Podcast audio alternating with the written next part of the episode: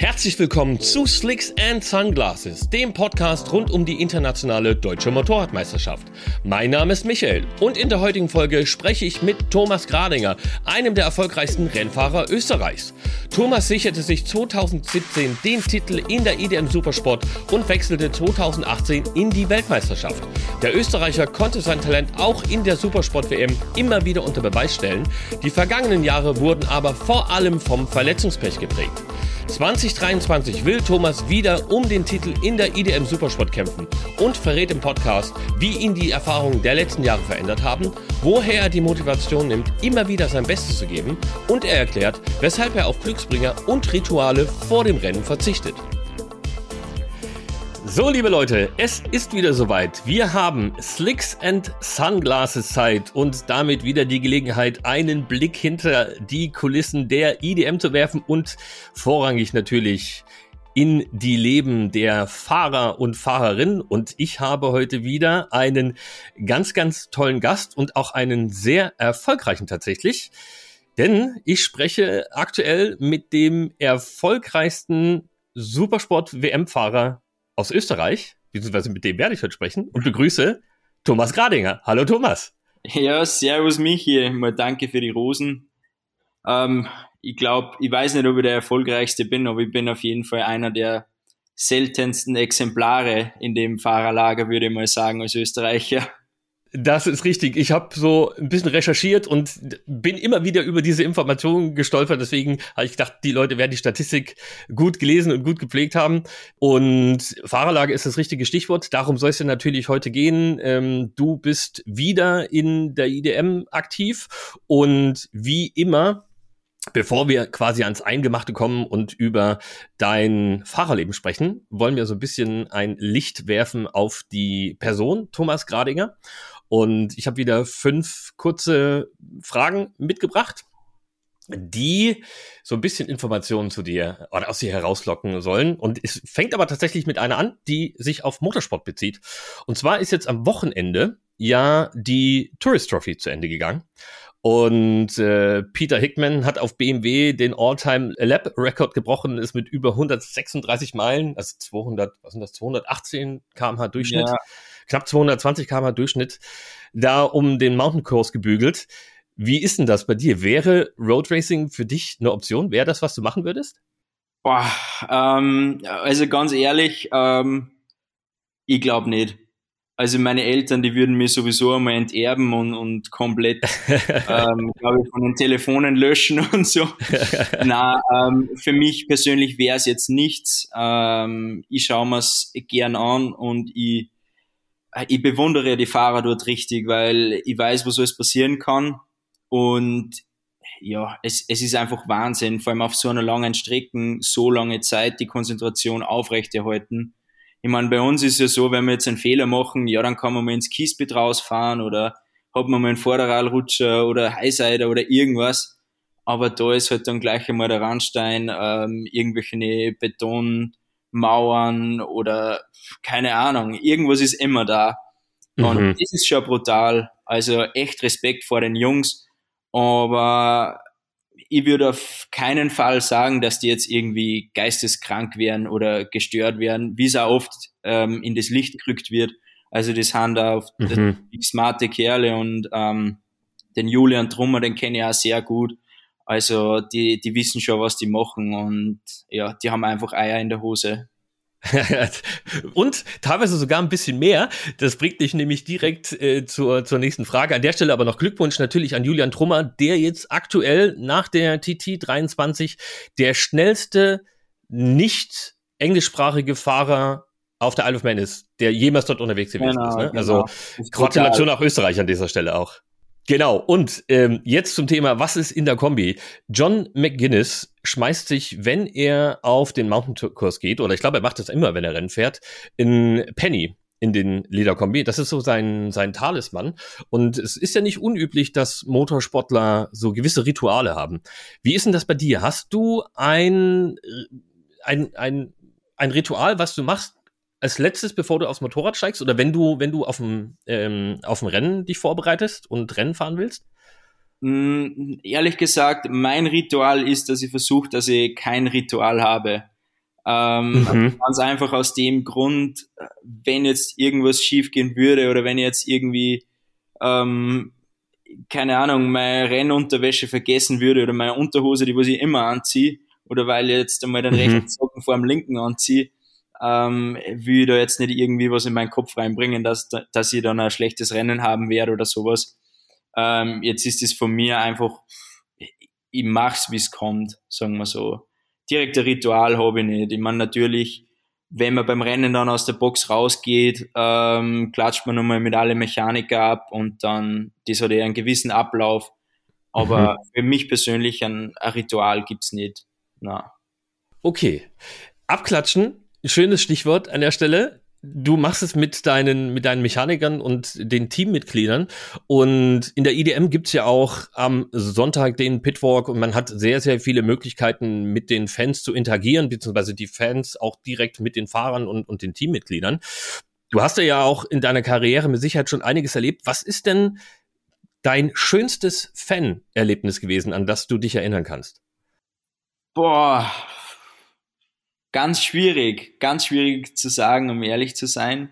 Ähm, also ich freue mich immer wieder, wenn ich, wenn ich Fans treffe und vor allem, was mich sehr freut, das ist, wenn, wenn ähm, junge Kids daherkommen und ein Foto machen wollen oder äh, Autogramm haben wollen. Das ist immer, das gefällt mir eigentlich am meisten, wenn man mhm. dann sieht, okay, die, die, die kleinen, die Kleinen, die haben da auch noch Interesse dran ähm, und es kommt wieder was nach. Das ist für mich eigentlich das, das Schönste, ja, würde ich mal sagen. Genau. An der Stelle gleich eine kurze Zwischenfrage. Ähm, wie, wie fühlt sich das an? Also jetzt auf österreichischer Seite gibt es, gibt, hast du das Gefühl, da kommt Nachwuchs nach oder ist das allgemein breit aufgestellt und ähm, grundsätzlich auf die, auf die Jugend im Fahrerlager bezogen? Ähm, ja, das ist jetzt grundsätzlich auf die Jugend im Fahrerlager bezogen. Ähm, der Nachwuchs in Österreich oder generell auch in Deutschland, das ist, glaube ich, ein schwieriges Thema, das was eh schon seit Jahren präsent ist. Ähm, es kommen immer wieder neue nach, das schon, aber es ist halt weit nicht so wie Spanien oder Italien. Das ist einmal ein ganz anderes Level, was die da abziehen. Mhm.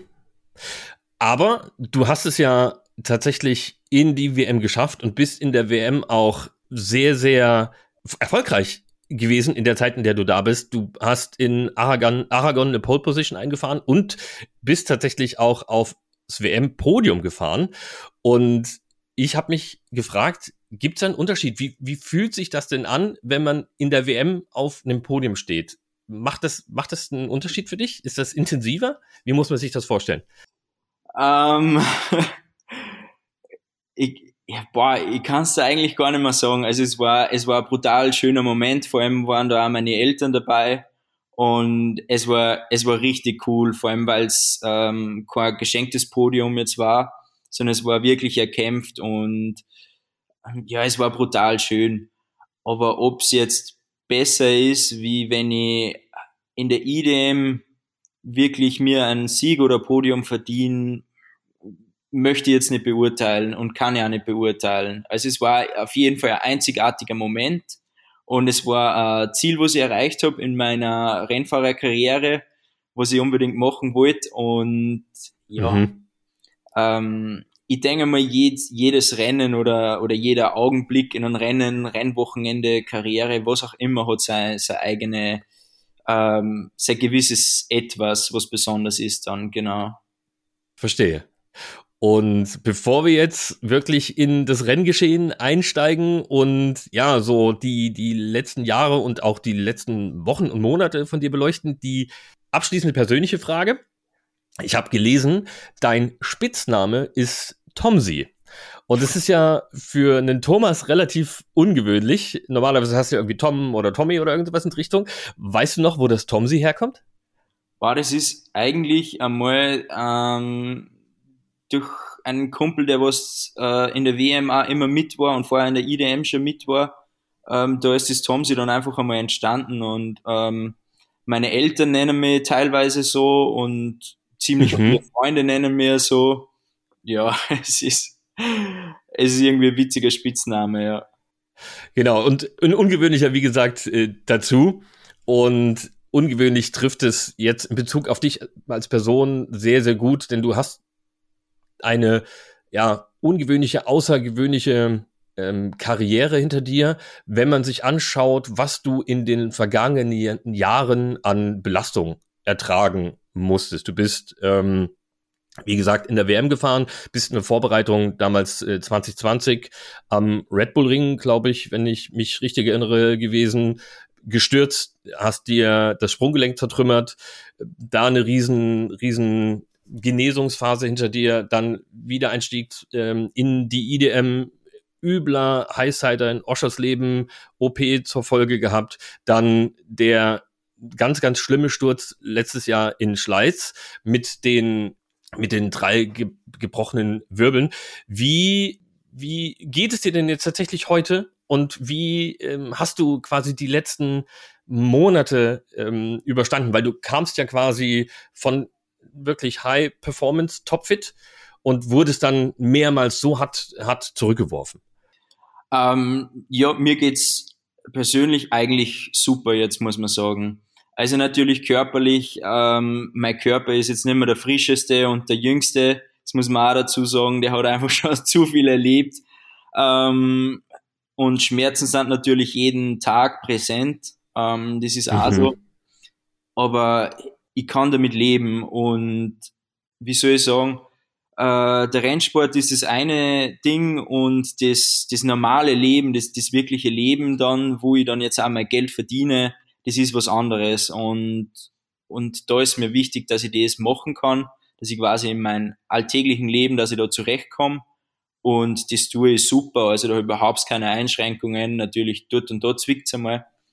Mhm. Ähm, ja, und Rennsport ist wieder ein bisschen was anderes. Da muss ich schon oft auf die Zähne beißen, aber im Endeffekt äh, habe ich Ziele, was ich erreichen will und mein Ehrgeiz und dann kann man das auch ziemlich gut ausblenden. Okay, und lässt sich, oder du, du weißt es natürlich ganz bestimmt, an, gibt es eine von diesen Verletzungen, die du da äh, von den schwereren davongetragen hast, ähm, die sich besonders bemerkbar macht? Oder, oder kannst du sagen, das lasse ich auf zum Beispiel das gebrochene oder zertrümmerte Sprunggelenk zurückführen. Der Rest ist zwar schlimm gewesen, aber ähm, gar nicht, gar nicht, ähm, wirkt sich gar nicht auf, mein, auf meine Performance und, und meine Lebensqualität, sage ich jetzt mal aus. Mm, ne, es ist schwierig zu sagen. Also jede Verletzung, was ich gehabt habe, hat irgendwie seine Eigenheit gehabt und spüre irgendwie nur ein bisschen. Also ich merke es beim Sprunggelenk, ähm, dass halt öfters einfach das, das Gelenk steif ist, dass ich mir beim Laufen schwer tue, ähm, dass ich eine leichte Fehlstellung habe. Dann die Schulter.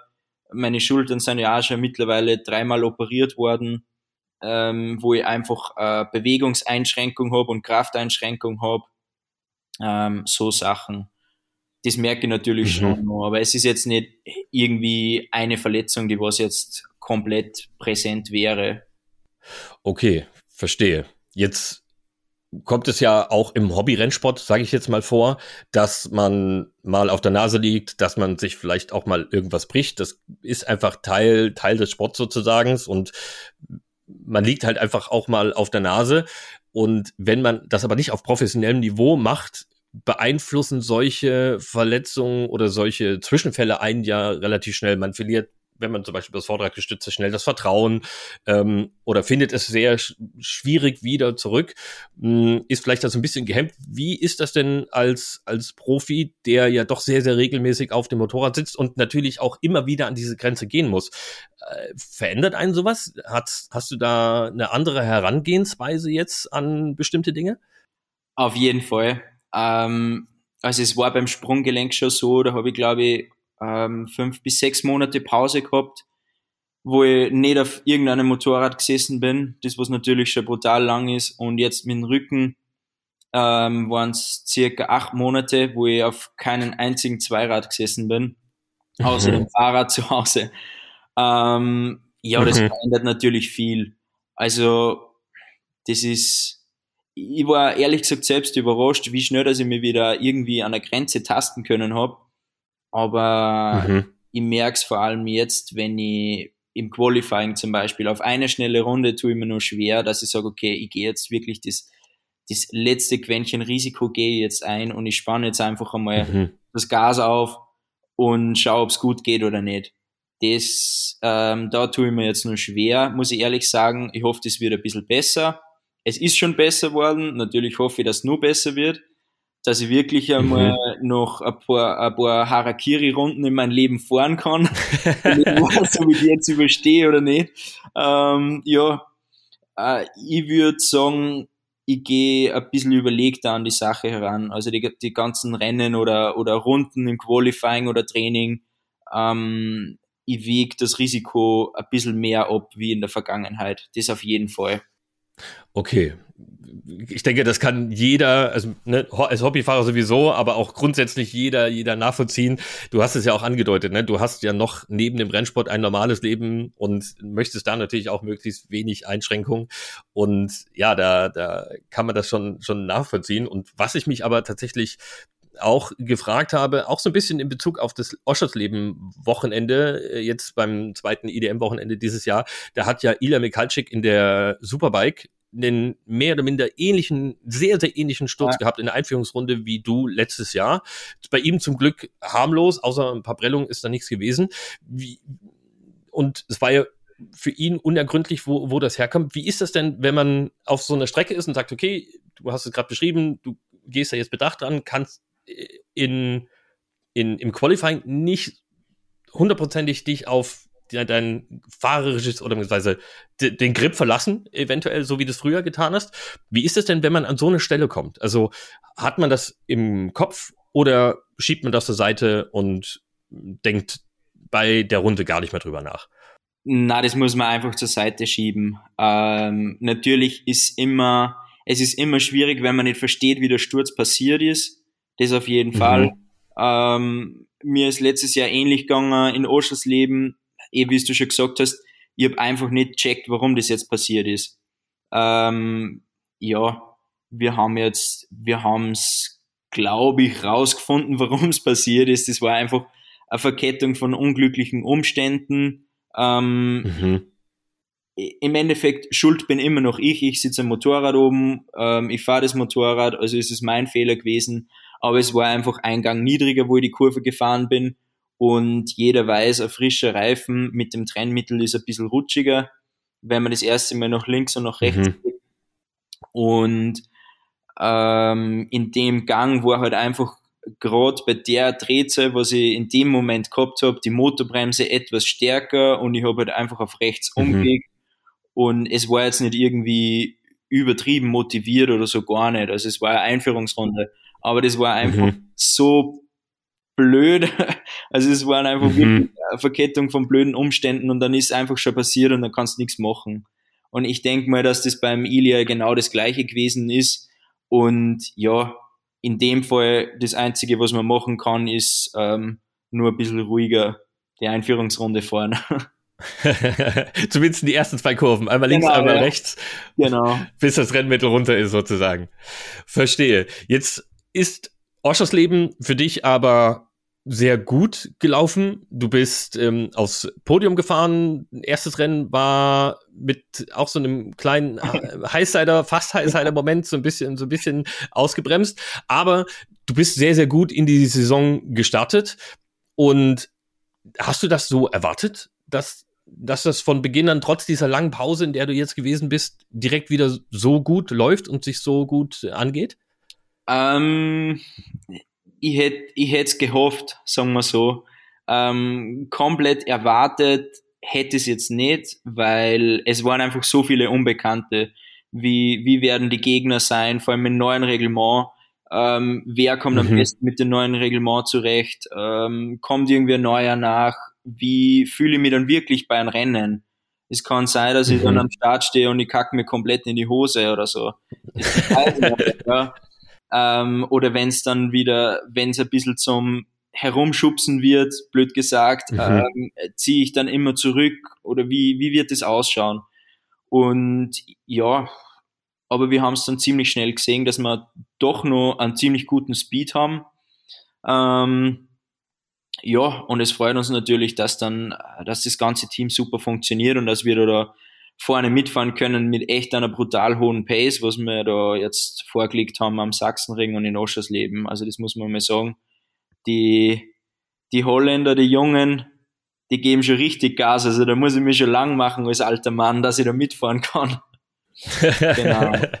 Aber das habe ich mich tatsächlich auch gefragt. Du bist ja tatsächlich IDM-Rückkehrer. Du hast ja den Titel in der Supersport schon gewonnen, 2017, das ist jetzt ja schon einige Jahre her, hast zwischendurch immer mal wieder Berührungspunkte zur IDM äh, gehabt, auch wenn du zwischendurch WM gefahren bist und hast dadurch natürlich auch einen sehr guten Einblick. Du kennst das Niveau in der WM, du bist dort auf ja, Top 3 Niveau mitgefahren, bist schnellste Runden gefahren. Wie hat sich denn die IDM im Supersportbereich über die letzten Jahre verändert? Du hast ja schon angedeutet, dass die Jungen sehr, sehr stramm am Kabel ziehen. Ähm, ich würde sagen, dass es sich brutal verändert hat. Also es war, wie eben wie es gesagt hast, 2017, wo ich Meister geworden bin, da hat es halt einen, einen Kevin Wahr gegeben als WM-Rückkehrer. Ähm, mhm. Der Max, der Enderlein, der ist manchmal noch mitgefahren und, und mich halt. Also das waren, wir waren zu dritt, meistens sind wir nur zu zweit vorne gefahren und ähm, wir haben schon ein hohes Level gehabt und haben starke Rundenzeiten gefahren, also das muss man auch sagen. Aber mhm. es war einfach, die Dichte war nicht da. Und das ist mit jedem Jahr ist es besser geworden dann. Vor allem, ich glaube 2000, von 2021 weg oder 20 eigentlich schon, da, da sind sie glaube ich zu viert oder sowas, haben die noch um einen Titel kämpft bis zum letzten Rennen. Also das mhm. war dann schon eine brutale Dichte und das ist jedes Jahr immer besser worden. Und so macht's natürlich Spaß. Also wirklich, es ist, es ist echt cool in der Serie zurzeit zum Fahren, ähm, weil es können vier bis fünf Leute können gewinnen. Genauso ist ähm, beim Kampf um die Pole Position, also du musst, man muss echt schon bis zur letzten Minuten pushen, dass man da irgendwo mhm. vorne dabei ist. Ja, das ist tatsächlich auch so mein ähm, Eindruck aus, aus der Boxengasse, dass man wirklich dieses ich sag mal, SBK oder MotoGP-Gefühl hat, wenn man sich die Qualifyings anschaut, dass halt wirklich bis nicht alle über die Ziellinie sind. Und du hast es ja angedeutet, es sind ja einige Fahrer, die da richtig, richtig schnelle Rundenzeiten fahren können. Die Sache einfach noch nicht, noch nicht abgeschlossen ist. Und du hast die Holländer schon angedeutet. Ähm, Melvin van der Voort ist der in Anführungsstrichen Seriensieger jetzt in, in den ersten vier Läufen gewesen und äh, Zwan Smith hat jetzt auch nur, nur zwei. Die, also er hat die ersten zwei gewonnen, genau, und das Smith die zweiten. Genau. Zwei. Und ähm, Zwan Smith genauso stark, hat so ein bisschen profitiert im zweiten Lauf in Oschersleben, weil der Melvin das Motorrad ja leider noch ähm, abgelegt hat. Hast du die zwei als Fahrer im Vorfeld schon auf dem Schirm gehabt, dass, dass die jetzt Anfang Saison 2023 so stark sein würden? Ähm, ja, auf jeden Fall. Also das waren immer zwei Namen, die was ich ähm, im Mund genommen habe, wenn es um die Favoriten gegangen ist. Ähm, ich habe es nur nicht genau einschätzen können, weil die sind erst richtig stark geworden, wo ich, wo ich leider schon verletzt war. Also habe ich noch nie direkt äh, einen direkten Kampf gegen die gehabt. Aber mhm. die haben ja letztes Jahr schon, ich glaube, ab Mitte der Saison einen, einen richtigen Sprung gemacht und waren schon brutal schnell. Und das habe ich mir schon vorstellen können, dass die da ähm, ein richtig gutes Tempo vorlegen werden. Ver verstehe. Und die technische Ausgangsbasis ist ja quasi identisch. Ihr seid ja alle auf Yamaha unterwegs und du hast mir verraten, dass ihr jetzt in Most zum Testen gewesen seid. Wie, wie ist das denn für dich gelaufen und ähm, habt ihr irgendwas Spezielles gehabt, woran ihr arbeitet, sei es jetzt bei dir in Bezug auf Fitness oder vielleicht auch was Technisches, weil eben das neue Reglement äh, jetzt greift? Ähm, naja, für mich war es einmal unter anderem wieder äh, gutes Training für meinen Körper, ähm, für meine Schultern. Das auf jeden Fall. Also wir sind richtig viel gefahren und eben ich habe es auch als sowas genutzt. Und ja, wir haben auch einiges an der Technik herumprobiert, vor allem am Fahrwerk, äh, dass wir da einfach nur was, was finden, äh, was mir noch ein bisschen mehr Stabilität gibt und Sicherheit gibt, dass ich dann vielleicht einmal meine Qualifying-Runden auch besser zusammenbringe. Und mhm.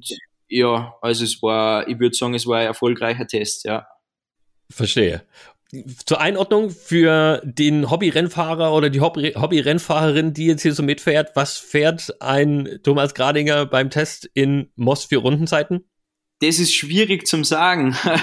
ähm, naja, es ist immer schwierig, weil ziemlich viel Verkehr ist. Also mhm. mein, meine Bestzeit war, glaube ich, 37,0 und Idealzeit wäre 35,8 oder 9 gewesen.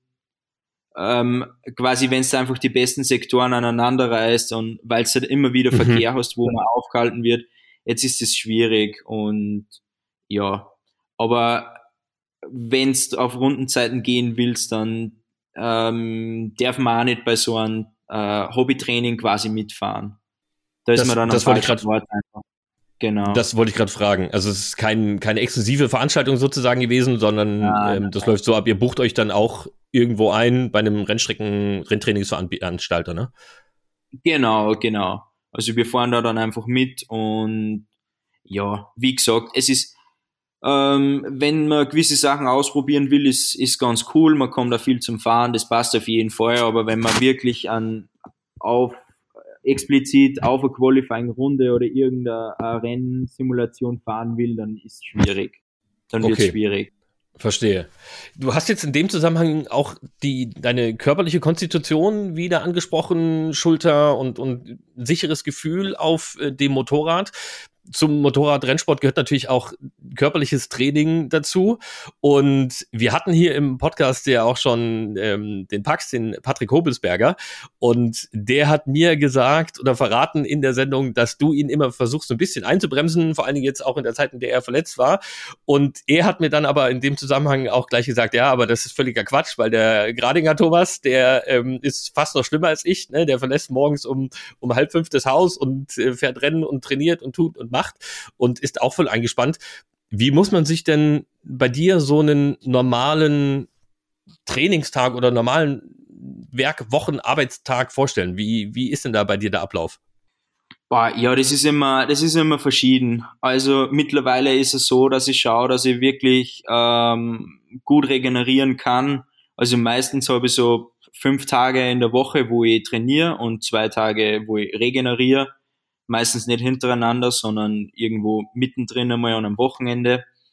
Ähm, natürlich, wenn ich jetzt irgendwie komplett im Arsch bin, weil ich jetzt äh, drei Tage lang wirklich irgendwas Brutales gemacht habe vom Training her, dann habe ich auch mal längere Regenerationszeiten. Mhm. Ähm, weil das merke ich jetzt schon nach den ganzen Verletzungen, mein Körper braucht einfach viel länger, dass er regeneriert. Okay. Und äh, ja, das, ist leider so und das habe ich mittlerweile schon gelernt. Also ich war einmal extremer, aber jetzt habe ich es schon mittlerweile verstanden, wenn der Körper einfach nicht mehr kann, dann sollte man immer mal eine Pause geben. Und das hat jetzt nichts mit, ähm, man ist schwach im Kopf oder, oder man will es nicht genug zu tun, sondern einfach, ähm, ja, du, du brauchst eine Pause, um stärker zu werden. Also der Körper, mhm. der wird im Endeffekt ja nur in der Regeneration ähm, werden, wie es beim Muskelaufbau ist, der Muskel wächst ja nur in der Regeneration und nicht, wenn du trainierst. Mhm. Und genau mhm. so ist. Und es bringt mir nichts, wenn ich da jetzt dann zwei Wochen oder drei Wochen hintereinander trainiere und dann liege ich aber wieder eine Woche im Bett. Dann habe ich nichts gewonnen damit. Ver verstehe. Ja, ein normaler, normaler Trainingstag oder Arbeitstag, das kommt drauf an. Ähm, wie jetzt die Einteilung ist, aber dann stehe ich zwischen 4.20 Uhr und, und 5.20 Uhr stehe ich auf, ähm, bin dann in der Arbeit. Äh, das kann auch von, ja, wann komme ich heim? Es ist auch immer verschieden. Also es kann sein, dass ich um eins fertig bin, es kann sein, dass ich um sechs am Abend fertig bin und danach ähm, trainiere ich halt dann. Genau. Und dann Essen kochen, dem Hund beschäftigen und ins Bett gehen. Recht viel mehr ist dann nicht unter der Woche. Und das, obwohl das so ein spektakulär langer Tag ist, da muss ich tatsächlich noch fragen, was machst du beruflich, dass du A, zum einen so früh, so früh dafür aufstehen musst und B, dann auch der Feierabend so variabel ist?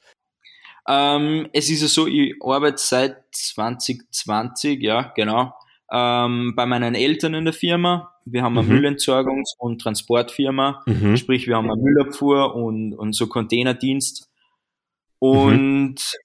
ja, viele werden jetzt sagen, okay, ich bin der Chef, der Chefjunge, ich kann machen und tun, was ich will, aber so ist es nicht. Und, und ich verdiene Unmengen an Geld. Also das sind so die Standardsprüche, äh, von denen glaube ich der Hubelsberger Pax auch ein Lied singen kann davon. Aber na, man muss, man muss schon dafür arbeiten und, und wie gesagt, es ist dann immer verschieden, was ich jetzt machen muss. Ähm, muss ich früher oder später aufstehen. Und genauso ist dann mein Feierabend. Du, wenn da, wenn die Arbeit gemacht gehört, dann gehört sie gemacht und ähm, dann kann man jetzt auch nicht einfach nach Hause gehen. Das ist so. Klar, verständlich. Und jetzt frage ich mich, nachdem du das erzählt hast, in, in welchem Umfeld du da arbeitest, da du ja professioneller Fahrer bist, Rennfahrer in dem Fall, darfst du bei euch auch fahren oder fährst du auch? Hast du einen LKW-Führerschein und äh, bist da mit den Fahrzeugen ja, auch unterwegs? Ach, ja, was ja, verrückt. Also ich habe, ähm, ich glaube 2018 oder so habe ich meinen Führerschein gemacht, also LKW und Anhänger. Mhm. Und ähm, ja, ich bin meistens LKW-Fahrer und sonst bin ich Mädchen für alles. Genau. Also ich, ich, ich greife auch gerne in den Dreck rein. So ist es nicht. Also wirklich äh, mit, mit beiden Beinen und beiden Händen sprichwörtlich fest im, fest im Leben verankert und verbunden. Genau. Wir hatten es jetzt ja schon vom Pax und ihr habt ja ein relativ gutes Verhältnis. Ich sag, ich nehme mal an, ihr seid Freunde und Trainingspartner ja. auch. Und wir, ihr seid ja beide Rennsportler, ne? Und ihr seid beide sehr, sehr motiviert und ähm, wollt natürlich, also so nehme ich das an, wenn ihr was macht, immer der Erste sein. Wie muss man sich denn, wenn ihr gemeinschaftlich trainiert, ich gehe geh mal davon aus, ihr fahrt vielleicht zusammen Rennrad oder Enduro oder Motocross oder so. Ähm, wie, wie läuft denn da so ein Trainingstag bei euch ab? Ist das von vorne bis hinten Battle und äh, immer, immer gegeneinander oder ist es dann auch so, hey, da kannst du das machen und hier hast du Potenzial. Wie, wie, wie läuft denn dieses gemeinschaftliche Training ab? Ähm, naja, leider muss ich sagen, haben wir ziemlich wenig Zeit, dass wir gemeinsam trainieren. Ich glaube, wir sind, boah, vielleicht zweimal oder dreimal, äh, seitdem wir uns kennen, mit dem Rennrad unterwegs gewesen, gemeinsam. Mhm. Im Winter natürlich über Swift, ähm, auf der Rennradrolle, da schon öfters. Ähm, das ist dann schon mehr miteinander. Ähm, aber ich habe jetzt keine Ahnung, wie das dann ablaufen würde, wenn wir zum Beispiel Motocross-Training oder so machen. das könnte schon anders ausschauen. Na, aber ähm, wir verstehen uns richtig gut und ich glaube, das kommt auch von dem her, weil wir trotzdem ein bisschen unterschiedliche Persönlichkeiten auch wieder sind. Also ähm, für mich, für mich zählt es eher mehr, dass ich jetzt im direkt bei den Rennen Erster bin und ich brauche das nicht mehr, dass ich irgendwo, ähm, keine Ahnung, in der Freizeit, dass ich da überall der Beste, Schnellste und was was ich was bin. Mhm. Ähm, es gibt mittlerweile wichtigere Dinge im Leben als das. Mhm. Verstehe. Und Motivation brauchst du ja aber auch. Also ich glaube, das ist ja auch so ein Grund, warum so Trainingsgemeinschaften sich, sich finden wenn du deine, dein normales Pensum hast, unter der Woche zwischen den Rennen, Wochenenden zwischen den Rennen, wie, wie, wie trainierst du so grundsätzlich? Also bist du jemand, der ein Homestudio hat oder triffst du dich dann eben vielleicht, keine Ahnung, mit Leuten vom Radsportverein und gehst mit denen Rennrad fahren? Wie, wie läuft das bei dir ab? Wie trainierst du? Ähm, also die meiste Zeit trainiere ich zu Hause. Also ich habe da einen, einen Trainer, sage ich einmal, der mhm. ist aber hauptsächlich im Motocross-Bereich ähm, unterwegs. Der schreibt mir dann immer Sonntagabends ähm, für die ganze Woche oder zumindest mal für die halbe Woche den, den Trainingsplan, mhm. wie wir vorgehen. Und meistens bin ich dann so zweimal bei ihm. Das ist ähnlich wie eine Crossfit-Halle.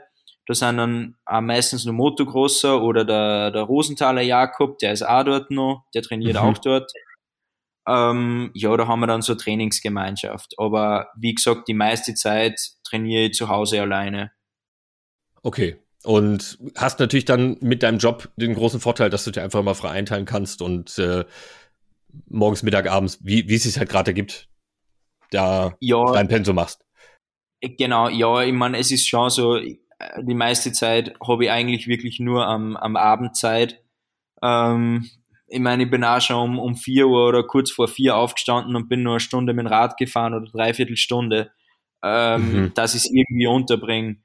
Es, ich habe schon Freiheiten, bei uns in der Firma natürlich, also da unterstützen mich meine Eltern brutal, aber wie gesagt, ich kann jetzt auch nicht einfach, ähm, weil ich jetzt Lust und Laune habe und das jetzt will, dass ich jetzt einfach schnell abhaue und zum Trainieren geht, ist nicht. Mhm. Also ein bisschen einteilen muss ich mir dann schon. Meistens passiert es dann abends so eben 6 Uhr herum, 7 Uhr herum, wo ich dann noch trainiere. Mhm. Außer natürlich, wenn ich früher wegkomme, dann, dann trainiere ich auch schon mal um, um 1 Uhr oder 2 Uhr. Das, das natürlich auch. Okay, verstehe. Da wir jetzt den Pax so ein bisschen als, als Leitfaden hatten, die, die letzten Fragen. Patrick ist jetzt ja aufgestiegen in die IDM Superbike und du bist mit 1,82, wenn ich das richtig informiert bin, ja relativ groß für einen Rennfahrer. Und zu dir würde ja vermutlich auch ein Superbike sehr gut passen. Hast du denn mit diesem Gedanken schon mal gespielt? Also wäre das eine Option für dich, die 600er bzw. die Supersport jetzt äh, hinter dir zu lassen und ich sag mal den nächsten Schritt zu wagen? Ähm, ja, auf jeden Fall. Also ich habe auch schon drüber nachgedacht. Ich bin auch schon mal Superbike gefahren. Ähm, es macht irrsinnig Spaß und ja, mal schauen, was die Zukunft bringt. Aber jetzt ist einmal so, oder der Grund, warum ich quasi immer noch 600er fahren ist, äh, fahre, ist, weil ich, weil ich mir einfach nochmal selbst was beweisen will. Mhm. Und, und ich habe irgendwie noch einfach eine Rechnung offen mit der 600er, die was ich begleichen will. Und deswegen fahre ich das noch. Also mir macht es irrsinnig Spaß, nicht falsch verstehen. Und, und ich habe mir die Klasse auch ausgesucht. Es passt perfekt. Und wenn ich das dann einmal erledigt habe, dann denke ich mal, wird die Tausender gerade recht werden. Okay, okay. Also, da warten wir schon mal auf, auf Großes und, und den nächsten Schritt. Aber wenn du sagst, du hast eine Rechnung offen, interessiert mich jetzt natürlich auch, was, äh, mit, mit welchen Ambitionen bist du denn an die Wiedereinstieg IDM Supersport äh, rangegangen? Was, was hast du dir denn vorgenommen? Oder was möchtest du erreichen, sagen wir so? ich denke mal, das ist, das ist ein kleines Geheimnis. Das, das, na, ähm, im Endeffekt ist es so, äh, ich möchte natürlich um einen Titel kämpfen, das ist das große Ziel und ich will den Titel haben. Ähm, mhm. Ob es dann am Ende der Saison aufgeht, keine Ahnung, weiß ich nicht. Aber im Allgemeinen geht es mir einfach darum, dass ich, dass ich mir selbst beweisen will, äh, dass ich aus dem ganzen Loch, oder weiß ich nicht, ob man es Loch nennen kann, von den ganzen Verletzungen, dass ich da rauskommen kann und der schnellste Gradinger Thomas bin, der was jemals Rennen gefahren ist. Okay. Genau so möchte ich werden und möchte, möchte die Saison abschließen auf der 600er. Und ja, genau das ist der Grund. Okay, verstehe. Also du bist mit ja, Ambitionen und, und Motivationen aus diesem Loch, was du jetzt gerade beschrieben hast, herausgekommen und, und äh, ja, hast dir quasi noch größere Ziele gesteckt, als sie vorher jemals da waren, wenn du sagst, es soll der schnellste ähm, Gradinger Thomas werden, den es bisher gegeben hat. Was mich jetzt an der Stelle ähm, interessiert, wie Hast du denn diese, wie, wie hast du das denn wiedergefunden, sage ich jetzt mal? Oder war, war das nie weg? Wie, wie, wie verarbeitet man denn diese, diese krasse Belastung, die ja doch damit auch einhergeht? Wenn du vielleicht weißt, ne, Stichwort letztes Jahr Schleiz, ähm, operiert wurden und dann lange im Krankenhaus liegen, lange nicht trainieren können und vielleicht auch gar nicht zu wissen, okay, in welche Richtung geht's für mich denn überhaupt weiter? Ähm, machst du das aus dir selbst heraus oder ähm, hast du dir Hilfe gesucht? Wie, wie, wie konntest du denn diese ja sehr solide Basis wieder aufbauen?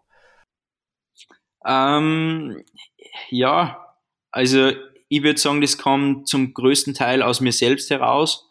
Also natürlich, wenn man, wie es in Schleiz war, wenn du da im Krankenbett liegst und, und dann wird dir da erzählt, was alles passieren hätte können, dann denkst du schon einmal nach und, und da muss ich ehrlich sagen, da, da war es auch kurz davor, dass ich mir denke, okay, warum mache ich eigentlich die Scheiße alles? Ich verdiene mhm. kein Geld damit, ich mache meinen Körper kaputt. Ähm, Leute, die Geld investieren in mich, die verlieren ihr Geld quasi. Mhm. Und ich habe keinen Erfolg. Was, was, was will ich da eigentlich? Und ja, ich glaube, da braucht man dann, an dem Punkt braucht man dann einfach einmal gut, gute Freunde und, und eine super Familie, die mhm. was die da dann einfach stützen. Ähm, Also das hat super funktioniert und da habe ich dann natürlich auch gleich wieder mal Motivation gefunden. Mhm. Und ich glaube, was ein ziemlich großer Antrieb war, das waren die Leute, die was dann immer gekommen sind, ja, ähm, das gibt's nicht, wie, wie, wie, wie funktioniert das, dass du wieder fahren kannst oder warum willst du wieder fahren und das ist ja gefährlich mhm. und so, mhm. so ein bisschen, die was, meistens, das wird ja nicht absichtlich gemacht, aber mhm. oft ähm, wird es, äh, kommt es mir vor, wie wenn die, die irgendwie in ein bisschen eine Negativspirale oder Loch reinreden wollen, obwohl sie es nicht absichtlich machen, aber es, es, mhm. es kann halt passieren und für mich war das dann so, okay, ähm, ja, wenn du das sagst, dann mache ich es jetzt erst recht. Ich würde das jetzt beweisen, dass ich das schaffen kann. Und dass man nicht wegen jeder kleinen Scheißverletzung äh, da jetzt irgendwie aufgeben muss. Mhm. Und im Endeffekt mache ich das, was ich gern mache, was ich lieb und was mir meine Lebensenergie gibt. Mhm. Äh, und ich bin einfach froh und dankbar, dass ich das nur immer machen kann. Also es, es, ähm, es ist ja wirklich Jammern auf hohem Niveau, was wir da betreiben oder was ich da betreibe.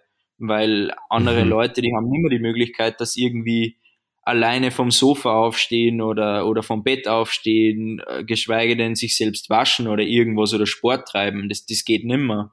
Mhm. Und von dem her äh, bin ich da in einer brutal glücklichen Situation, dass nicht da hin und wieder irgendwo zwickt an mein Körper und ja, aber ich kann trotzdem alles machen. Mhm. Verstehe. Du hast vorhin äh, angedeutet, dass die Geschichte dich ja aber trotzdem schon so ein bisschen, ein bisschen verändert hat und du sagst, ja, es gibt auch noch andere, andere Dinge im Leben. Ähm, wenn du jetzt dir ein, ich sag mal, ein Leben ohne den Motorsport vorstellen müsstest, also du sagst, keine Ahnung, du findest, ich sehe schon, geht, geht gar nicht. Nein, boah, es ist schwierig. Also, es ist wirklich schwierig. Ich wüsste nicht, was ich machen würde.